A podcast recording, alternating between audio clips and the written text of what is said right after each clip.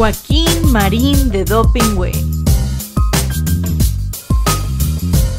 Ya estamos, como todos los viernes a las 12 del día.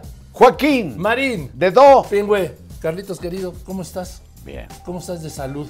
bien, Joaquín. ¿Sí? Bien. ¿Seguro estás bien de salud? Porque Al 100, al 100 al 100 diría, ya sabes quién, te salió en verso sin hacer. Sin esfuerzo. Mira, tú que eres poeta 100, y en al el- 100, y en el aire los compongo. Esta cosa arrabalera de Joaquín es, te es irresistible, ¿verdad? Sí. claro, claro. Vulgarcito. Es una expresión de inteligencia porque sin decir nada, solo dije, tú que eres poeta y en el aire las compones, vean todo lo que le provocó a Carlos Marín. Sí, lo que pasa es que yo me sé toda la fregadera esta que quisiste decir. No, no, ya ves lo que quise decir, ya está como, ya saben quién. Lo que quiso decir el presidente. Oye, no, porque ya ves que el tema de la salud fue tema. Temazazo, temazazo. Y el presidente dijo que estos hackers del grupo Guacamaya, que pues ordeñaron la información que tenía, la información cibernética del ejército, que no había novedades, que no había novedades. No. Pero tan solo los de sus padecimientos, por supuesto que fueron notas. No, por supuesto el eso. riesgo de infarto, No, la- lo del 2 de enero allá en su finca de cuyo nombre no quiero acordarme. Por eso, que se llama La Chingada. Él mismo Sí. le puso el nombre La Chingada. sí. Y fue- llegó un helicóptero, bueno, llegaron los militares, médicos Se militares. puso mal. se puso mal, riesgo de infarto. Sí. Y se lo trajeron a la Ciudad de Eh, México. a ver, mandaron un avión ambulancia Central. militar, ¿sí? Y de ahí en un helicóptero cuando llega aquí a, pues, al, al hangar presidencial, ¿sí? Ya sé que no iban a usar, pues está bien que lo usen. Y ahí en un helicóptero se lo llevaron al Hospital Central Militar y ahí lo atendieron y vieron este riesgo, Sí. ¿sí? Y, Eso- lo- y pasó la noche, en- no sé si habrá pasado la noche, no, pasó la noche en el hospital cuando lo del cateterismo. Sí, pero él me llamó la atención que dijera, pues eh, ya todo se dijo, no, no es cierto, no, se sabía eso. Y además le añadió que tenía no sé cuántos achaques y que tomaba un cóctel de cosas pues que Sí. le ayudan a capotear la vida, Joaquín. La hipertensión, sí, y no hablo del problema que tiene en la rodilla, Gota, gota. gota, que fíjate, el presidente eh, no, no bebe, pero la gota suele afectar a personas que No, o que comen mucha carne roja. Ah. Los Sí. tamales de chipilín tienen. No, no, no, son de chipilín, hombre. El chipilín. Que las tortas de chorizo, ¿de qué son? Pues de chorizo, Carlitos. ¿Y qué es chipilín? El chipilín es un pez que se da por esa Ah, zona. ah, yo no tenía idea. Ah, bueno, pues. Pensé que era pues, un tamal con carne como los, los verdes, los de mole, que tienen su pedacito de cerdo o de pollo. Ah, mira. Bueno, pues sí. Y luego dijo que yo, presidente, le sugiero que, que ya no repita eso. Lo que pasa es que no le dice nada. Como le tienen pavor al presidente. Sí, cuando dice que ya chochea, ¿sí? ¿Para qué dice eso? Sí, lo que pasa es que nadie le ha dicho que significa. ¿Sabes qué significa chochear? No. Ah, estar tomando no, chochitos. No, señor, no. No. Tener debilitadas o disminuidas las facultades mentales a causa de la avanzada edad. Pues sí que no lo diga. Eso es chochear. Y tiene 68 años, presidente. Pues es casi un boy scout. ¿Sí? Biden tiene 11 años más que usted. Yo tengo 7 años más que usted. Y usted sale a decir como presidente de la República que ya está chocheando. ¿De verdad sabe lo que está diciendo? ¿De verdad tiene usted debilidades? ¿Tiene debilitadas o disminuidas las facultades mentales a causa de la avanzada edad? No, pues qué error. ¿Por qué no se lo dice nadie de los suyos, Carlos? Ahí es donde está el cuentista este de López Gatel o, o el secretario de salud, eh, No. José, que ya viste lo que dijo, ¿no? No tiene salud para acabar el gobierno. Le dio plazo. Sí. sí. Tiene dos años de vida. O sea, o sea, tiene, no, tiene un año, 11 meses y tres semanas. Eso dijo el secretario de Pero mira, el presidente de pronto... Eso le diagnosticó, Carlos. No es eh, raro que el presidente diga cosas que, que, caray, por mero pudor debiera contener. Por ejemplo, ¿cuántas veces no habrá dicho, no me pienso reelegir?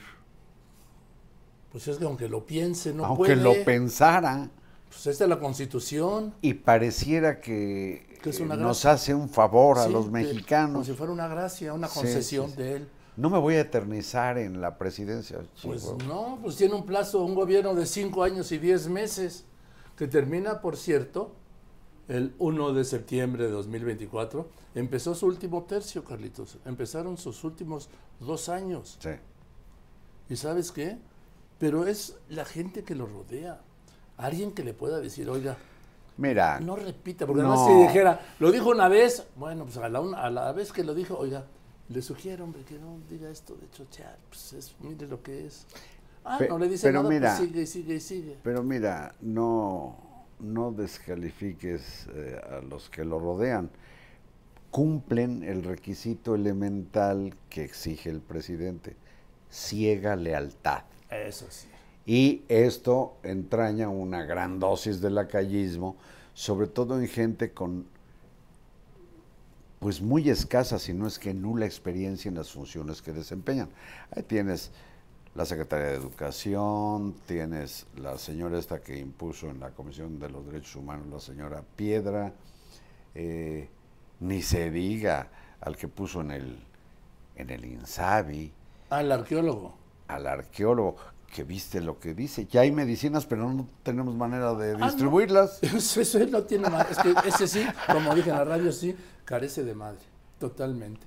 Mira, fue con los diputados esta semana, el, el miércoles. A comisiones, claro, no al pleno. Y ahí les dijo que ya no hay problema, que ya compró las medicinas, para, que ya aprendió, ¿sí? Sí. Aprendió. Cuatro años después. Sí, cuatro años de aprendizaje. Es arqueólogo, Carlitos. ¿Sí? Y que ya, ya compró las medicinas para 2023 y 2024. Y que ya no va a haber escasez. Te lo dice cuando está por empezar el quinto año de gobierno, Carlos. Sí, pero dice, las tenemos, Sí. Pero hay problemas para distribuirlas. Que es como si no las tuviera. A ver si no les pasa lo que con las vacunas, los millones de vacunas. Cinco ¿Cuántos? millones Cinco de millones de vacunas las dejaron caducar, pues en- por una pésima gestión de gobierno. Y es que, mira, por ejemplo, en muchos países, por ejemplo, Estados Unidos, el gobierno para vacunar más, se permitió que, por ejemplo, en farmacias, en supermercados, te pudieran vacunar. En escuelas, Sí. en todas partes. Ahí ibas al Walgreens o al CBC, ¿se llama? CB CBS. Bueno, es así. y ahí te vacunaban en, en Le Target, en Target. Y sin mayor trámite. Sí, nomás pedías, pedías cita para que tuvieran tu vacuna al día siguiente. Por eso, Pero para vamos, mí eso era es así. un trámite Sí, mínimo, ínfimo. Pedir una cita por teléfono o por internet. Este, pues total. Que ¿Qué te no, parece? Pero ya, pero ya están las medicinas. Ya están las ¿Dónde? medicinas. Pues en el almacén. Sí, ahí están padrísimas. Porque ¿eh? como hicieron Pinole la red de distribución, ya ves que pusieron inclusive a las, al ejército a distribuir como si fueran los del ejército transportes de las papas sabritas o de la Coca-Cola Uno de bimbo. o de Bimbo. Entonces, es, ha sido un desastre. El sector salud es un desastre, es uno de los grandes fracasos. Ahora todavía está diciendo, no, que el año que viene sí ya va a haber un sector salud como el de Dinamarca. Nada más que el sector salud no le aumentaron el presupuesto para tener, Carlos, un, no aumentaron el presupuesto para tener, pues, una atención como en Dinamarca. Que la mayoría de los mexicanos, que el 99% de sus seguidores no sabe dónde está Dinamarca. En fin. Pero sí, Mira, en este sí. mismo tema de las medicinas, pues por el hackeo de un titipuchal de documentos electrónicos del ejército, que hizo este grupo Guacamayas, sabemos que el ejército le reclamó al INSABI, oye, no, a mí no me mandes medicamentos genéricos, ¿eh? Eh, y es el ejército. Claro. Y tiene fama su servicio Extra- sanitario de ser extraordinariamente eficiente. Por algo confían en las medicinas de patente. Entonces así el ejército sí dio un manotazo al INSABI diciendo, a mí no me mandes quién sabe de dónde, Mm. porque ves que se pusieron a buscar medicamentos, pues yo no sé en qué Que lugares compraron del en mundo. 23 países Sí. del mundo, dice este Juan Ferrer se llama. Y yo quisiera ver las actas de, eh, de, de aprobación que hubiera hecho la COFEPRIS, por Y- ejemplo. Y yo quiero ver los precios. Porque los fue por asignación directa. ¿eh? ¿Tú sabes cuánto se No, pues son debe haber sobrado por ahí? miles y miles de millones de pesos, pero en fin, Eh, ¿Y dónde están las cuentas? ¿No? Sellado. ni idea. Ni Eh, bueno, pues el punto es que salió todo luego este este marchante de Genaro Villamil. Le recuperaron un tuit de, de 2015. Recuérdale a la audiencia quién es este Villamil. Villamil es el presidente del sistema nacional, del sistema de radiodifusión del Estado mexicano. Ay, caray. Eso es título. Eso es título, nobiliario, no. Sí. no el de Isabel II. No, hombre, no, no. Ese es título. No es director, ni. No, no, no. Presidente. sí. Y, ¿Y qué dijo? vocero.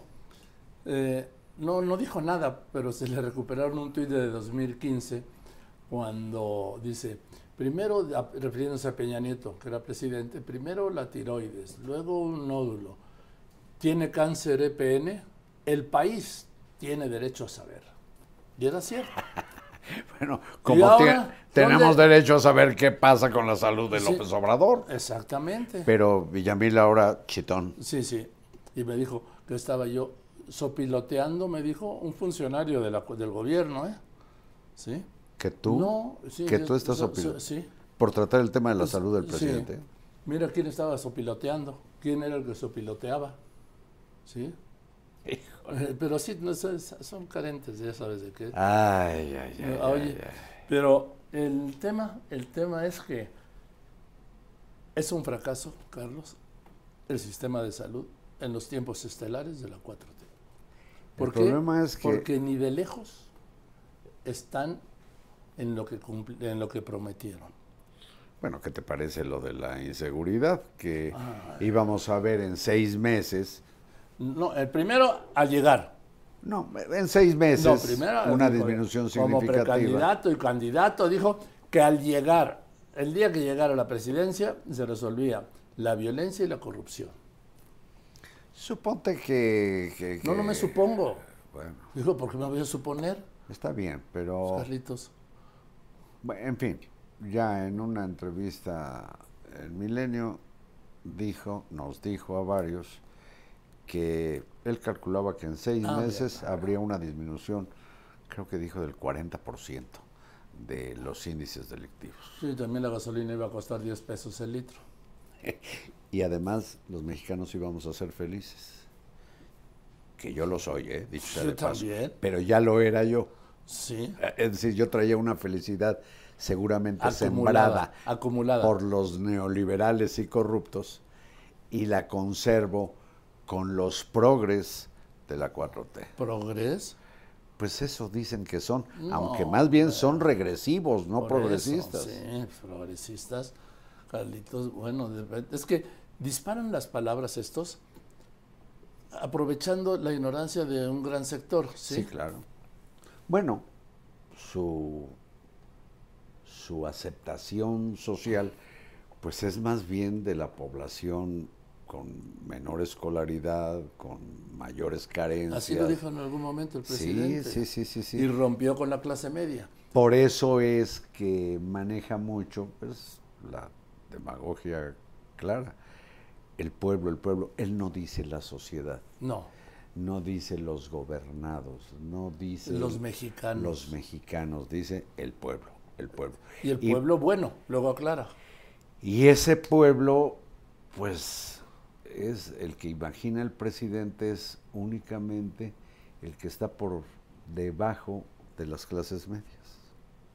Sí, por eso rompió con las... Bueno, no rompió. Sí rompió atacando a las clases medias.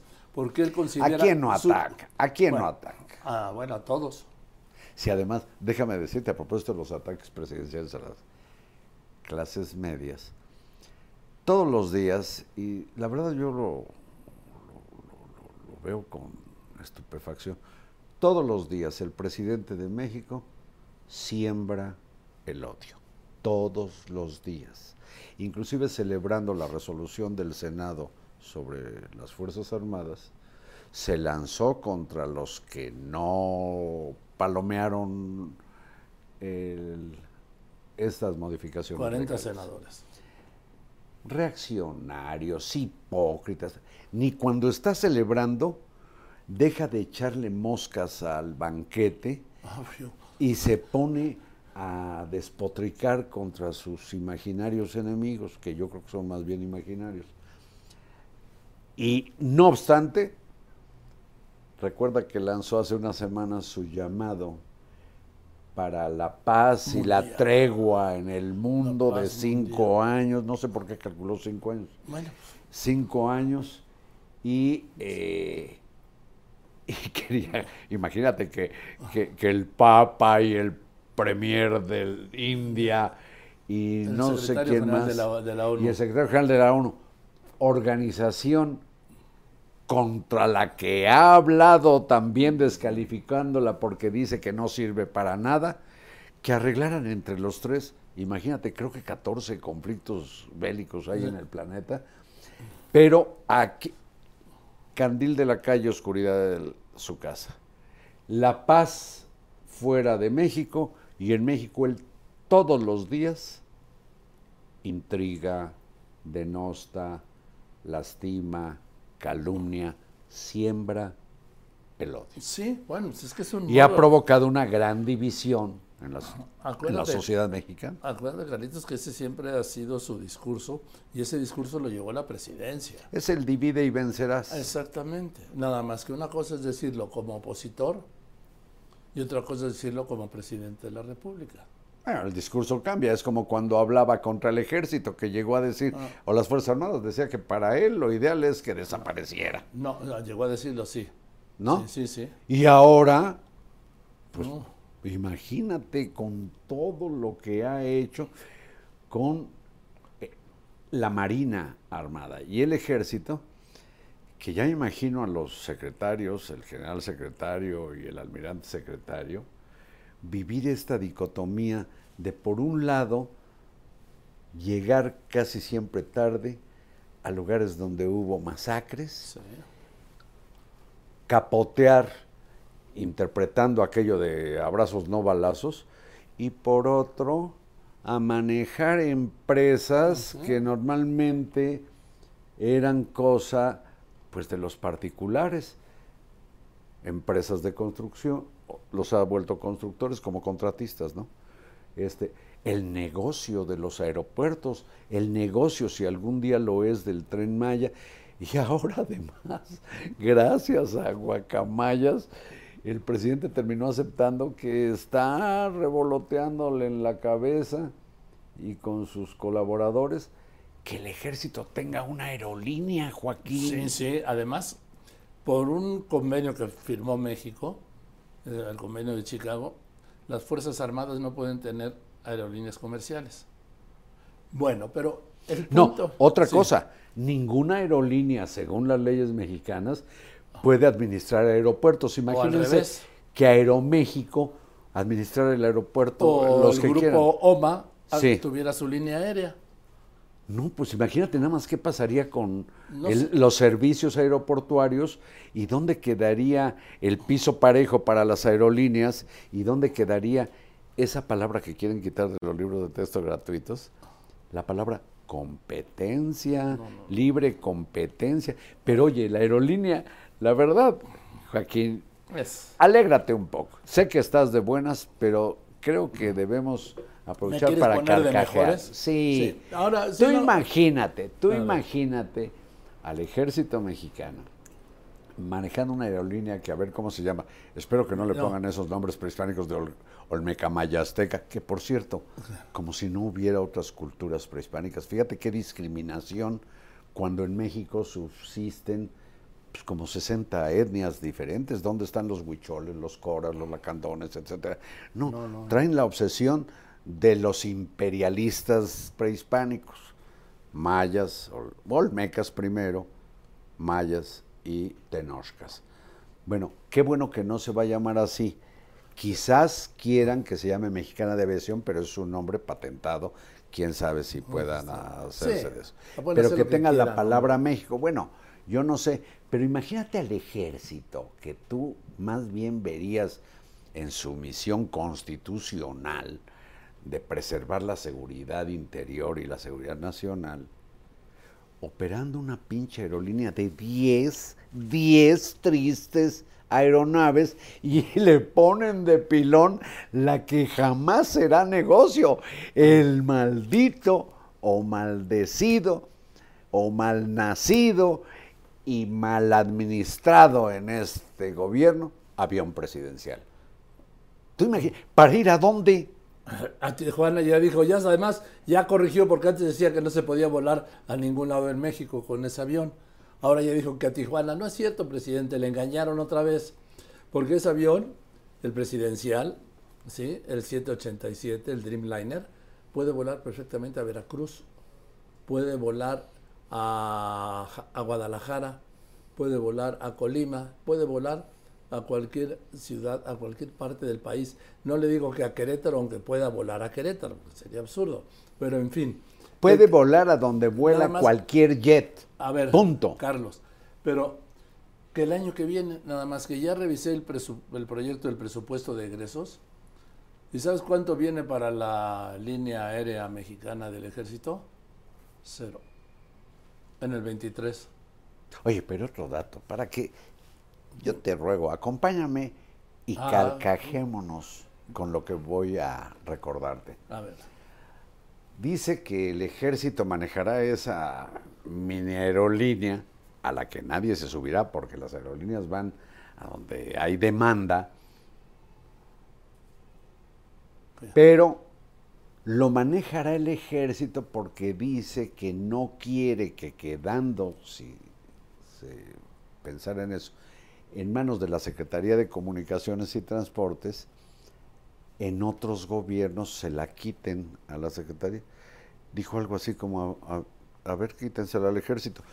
Pensará que si una persona que ocupe la presidencia después de él y prosperara esto de que el ejército tenga una aerolínea, que el futuro presidente dijera, no, pues mejor que no la maneje el ejército, no es asunto militar el manejo de una aerolínea comercial, que la maneje la Secretaría de Comunicaciones. No, o que se privatice. O que se privatice, o que se haga una cooperativa, no sé.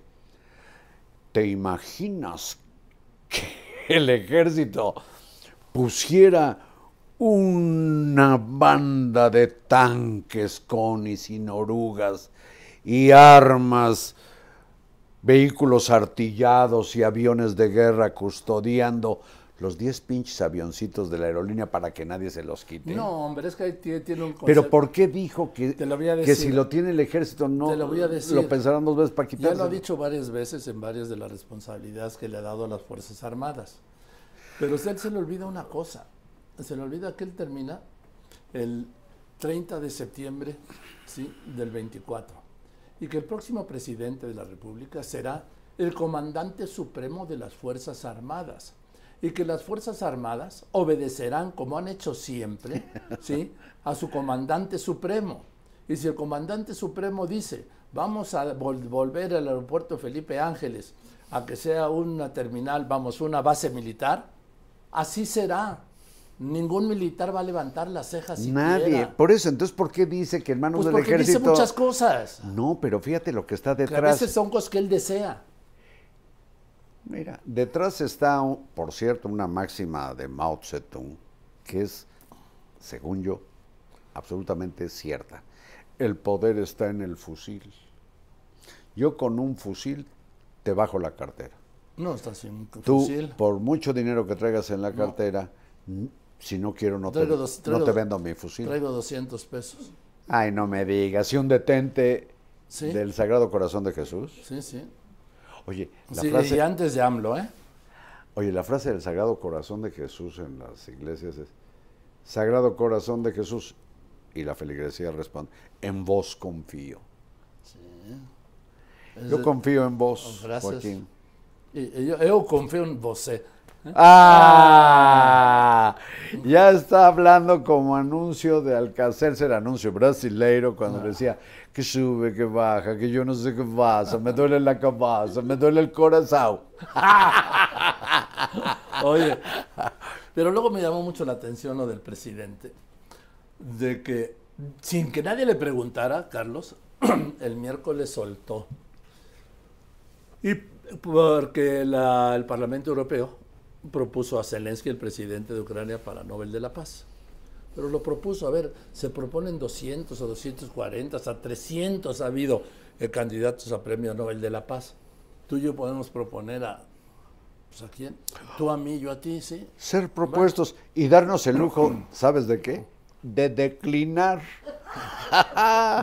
Entonces, eh, el Parlamento Europeo propuso al presidente ucrano, o ucraniano, Zelensky, para el Nobel de la Paz.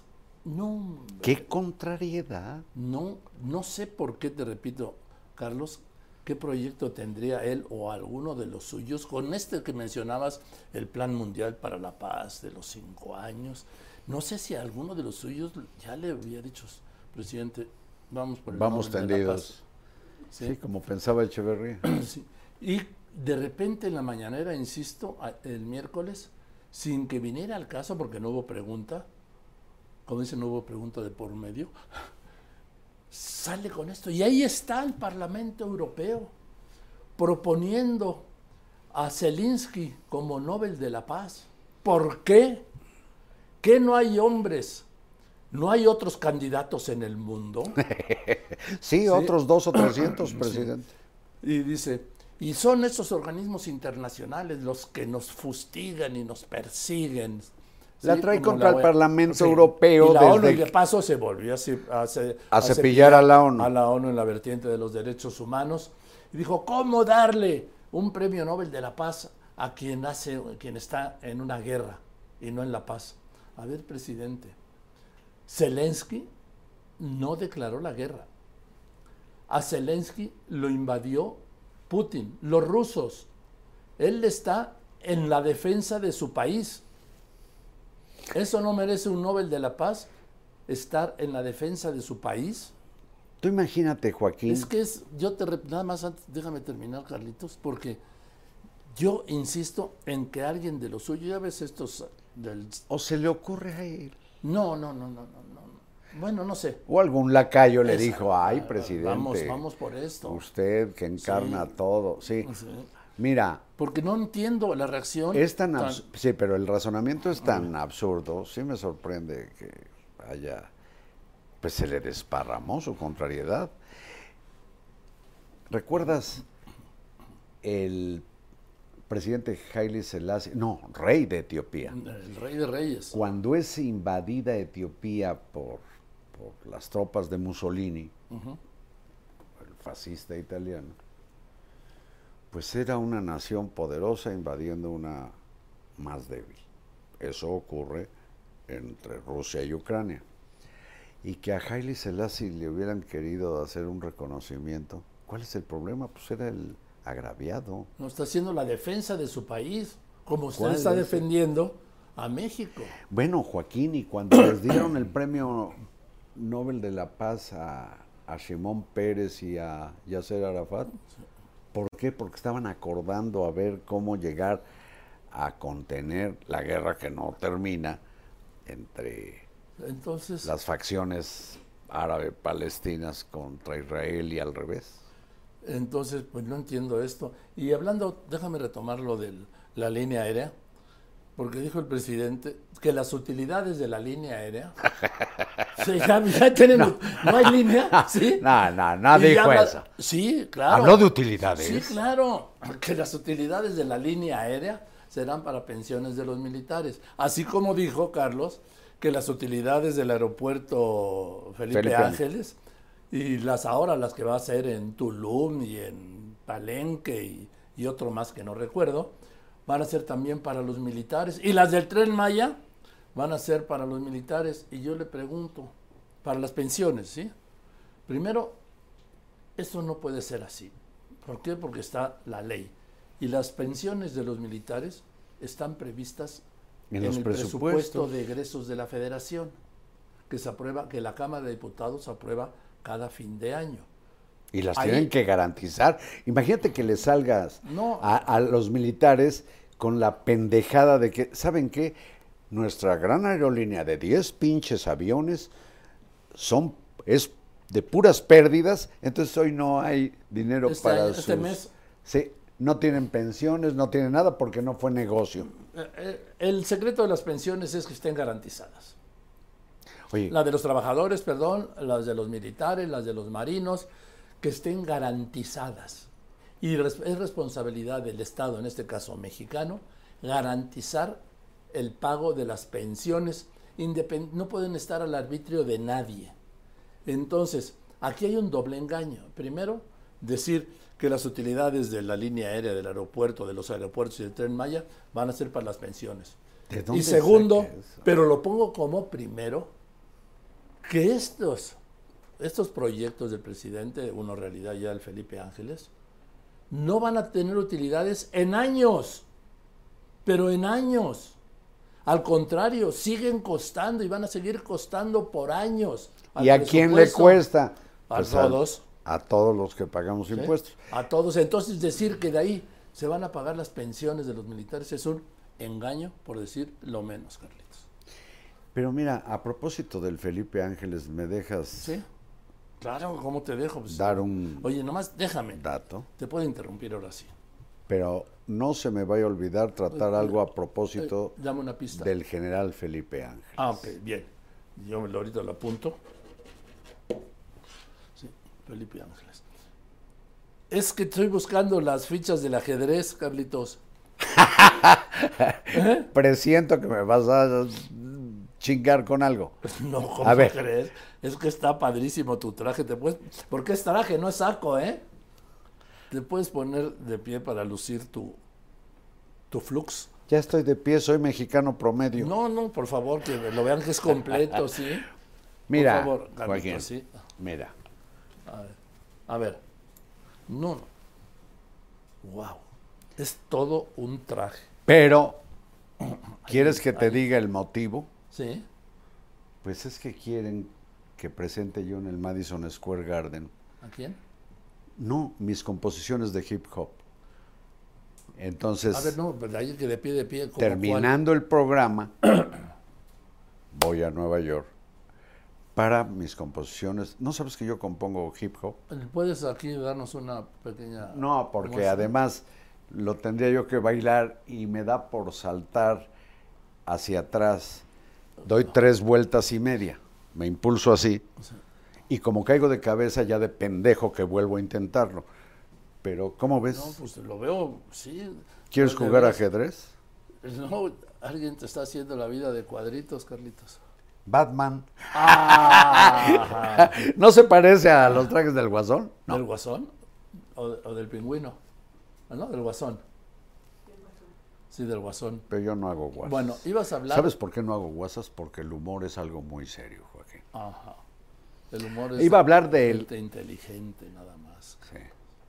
Del general Felipe Ángeles. Philip Engels. Sí. Philip Engels, así le decían en los United States. Sí. Fíjate que le he dado vueltas y el asignarle su nombre a lo que fue la base aérea militar de Santa Lucía entraña algo que incluye un agravio al ejército actualmente. ¿Por Te qué? voy a decir por qué.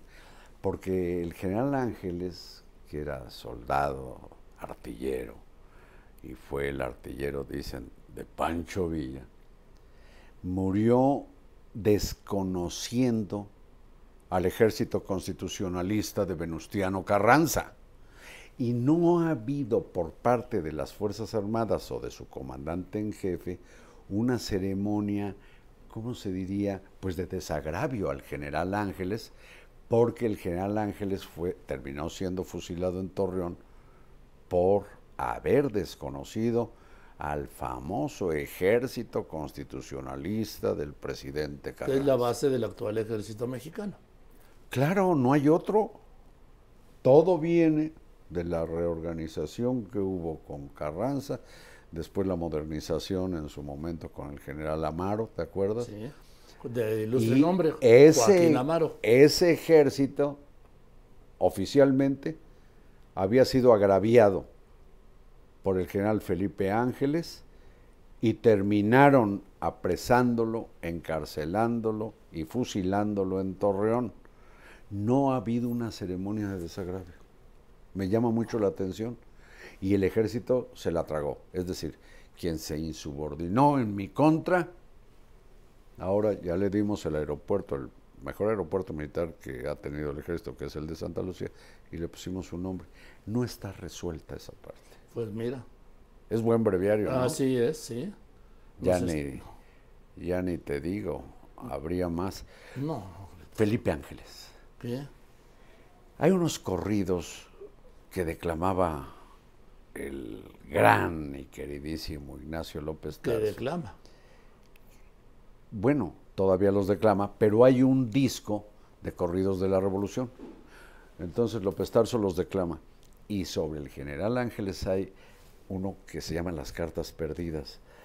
Y cuando iban a fusilar, en vísperas de que fusilaran a, To- a- a- Felipe Ángeles, su mujer en la Ciudad de México estaba muy enferma y prácticamente agonizando. Según el poema que se puede escuchar con Ignacio López Tarso, los dos envían cartas prácticamente despidiéndose. Pero nunca las llegan a leer, porque una muere y al otro lo fusilan. Entonces el corrido termina diciendo, valió más que muriera de Felipe Ángeles. El día que murió, eso decían donde quiera y eso es lo que digo yo. Es decir, ninguno a punto de morir vivió el dolor de saber La muerte del otro. que el otro estaba por morir. Oye, por cierto, ¿Te gustó el breviario? me gustó mucho. No, pues mochate. Saber cuesta. Yo tuve que comprar en su momento un disco, me costó dinero. Te doy una probadita. ¿Y qué no hay para los chescos? ¿Tú tomas refresco? Sí, ¿Sí tomas refresco? sí, claro. Sí, claro. Yo no. Ay, no. Una Coca-Cola No, fría no, es a mí la riquísima. Yo te voy a- es perdón, a mí riquísima. no me gusta. Una, una sangría, un refresco de manzana, ¿cómo no? No, yo no tomo refrescos. Ay, ay. ¿Tú ¿No? pura agua de horchata o qué? No, tampoco. Yo tomo Eh. agua. Sí. En casa de mi mamá, si algo la podía alterar, era que hubiera ver una botella de refresco en una mesa. Uy, Jamás hubo un refresco en casa de mi mamá. uy. Ah, sí, no. bueno, pues aquí. Pues no lo presumas, no. No te estoy contando. Está bien. Es que tú me preguntaste por qué. A propósito de agua, ¿sabes yo el agua que tomo? Y la pido en los restaurantes, me dicen, agua sí. Tenemos Evian, tenemos tal, tenemos tal. Y yo, oiga, no, no, no. Quiero agua de la llave con dos hielitos. De la llave, sí, de la llave. Necesito anticuerpos. Mm, Yo tomo agua de la llave, Joaquín. Yo tomo agua natural, agua, agua, como la leche. Cuando voy a uno, no te fue a un lugar y me declaman, oiga, deme un, deme un capuchino, ¿sí? Sí, cómo no. Lo que, bueno, ¿sabes- ¿sabes qué le dije al final? Ya no quiero nada, ya me voy. con esto, con lo otro, con no sé qué, con leche de avellana, de arroz, de, de cebada. Sí, de almendra. de almendra. Le digo, ¿eh? De coco. No, oiga, deme un capuchino con leche de vaca. Nada más. Uno o dos shots. ¡Ya! ya, ya, ya, ya. Ya párele, cabrón. Sí, sí. Sí, sí, no, sí, no, sí. no, no, no. Oye, Joaquín, pero mira, tocamos un- unos puntos que tienen que ver con los militares Y déjame decirte, con la aprobación final que se hizo en el Senado de la, del remiendo, parche o lo que sea. No, no, es una nueva iniciativa. Es, Sí. una- es la misma No, no, no, modificada. no, Por eso está es feliz misma. el presidente. No, pero no es la misma, ¿eh? Bueno, es que piden Uy. que, que el ejército dé cuentas, Carlos. En fin, suponte que fuera nueva y fuera todo dar. Fíjate cómo en el último día en que en el Senado votó dos tercios de los presentes, ¿Cómo? 87 votos a favor. pero cómo terminó en el cochinero con que nació la iniciativa, con el papelazo que hicieron tres senadores, dos mujeres y un hombre, verdaderamente impresentables de Morena. El cochinero comenzó desde que fue usada una, yo diría una, pues una prestanombres o una bribona, diputada del PRI, que tuvo como recompensa a los 8 o 10 días que la nombraron presidenta del Tribunal Superior de Justicia de Durango. Así es. Y fue apoyada de inmediato por Alejandro Moreno, el dirigente nacional del PRI, con una denuncia penal del de la Fiscalía de Tabasco Eh, por enriquecimiento ilícito. Y entonces este Alejandro gana que se frenó su desafuero Sí, sí, sí. y eh, seguramente habrá impunidad. Es decir, los dos por un plato de lentejas muy apreciado, que son esos botines, este, se prestaron a lo que el presidente terminó confesando que era idea suya. Y evolucionada, transformada como quieras, prosperó. Pero el día decisivo,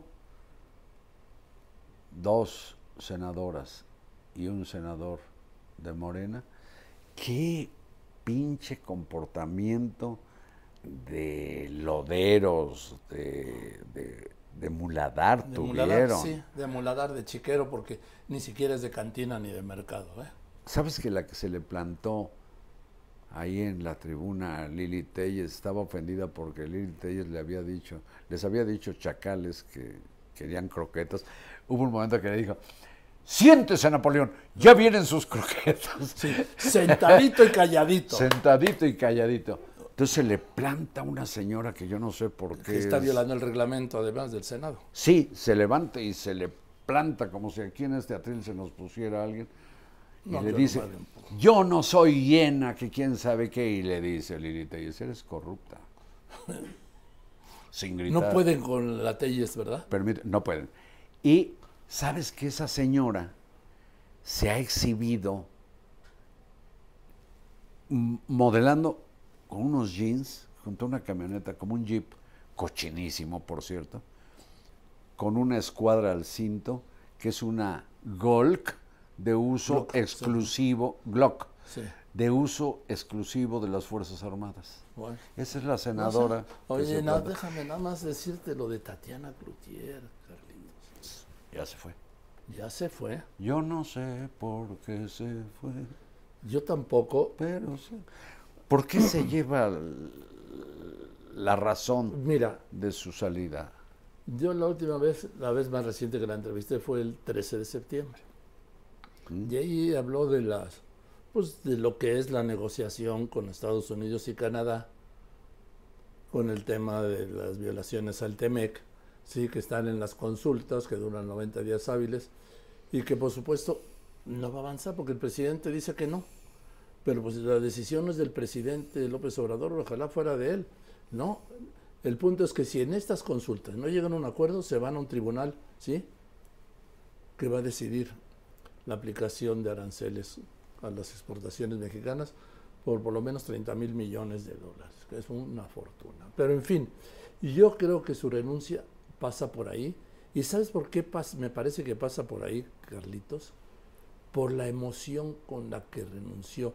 Y emoción como era como de coraje de no haber podido con ella. Hasta la ¿sí? lágrima. Sí, de, de no haber podido o de tenerse que ir porque no la dejan. ¿Sí? Yo así lo, lo veo. Pero fíjate su, su lealtad a ciegas al Así era, presidente. ciega, así era, sí, sí. Es sí. Con todo el respeto, el cariño, la coincidencia, en todo, Sí, me voy. me voy. Y luego ella termina de leer su carta lo abraza y él no la abraza. No la abraza, por ejemplo, como abrazó a Delfina Gómez cuando dejó la CEP. 15 años tenía Delfina. Entonces, eh, a mí no me asusta, alguien me decía, es que ha cambiado nueve, ha habido cambios en nueve secretarías de Estado, no importa, estamos terminando el cuarto año de gobierno. A ver, eso es más que normal. Solo los nuevos, ¿sí? Pueden decir, ay, qué barbaridad. No, les voy a dar un solo dato.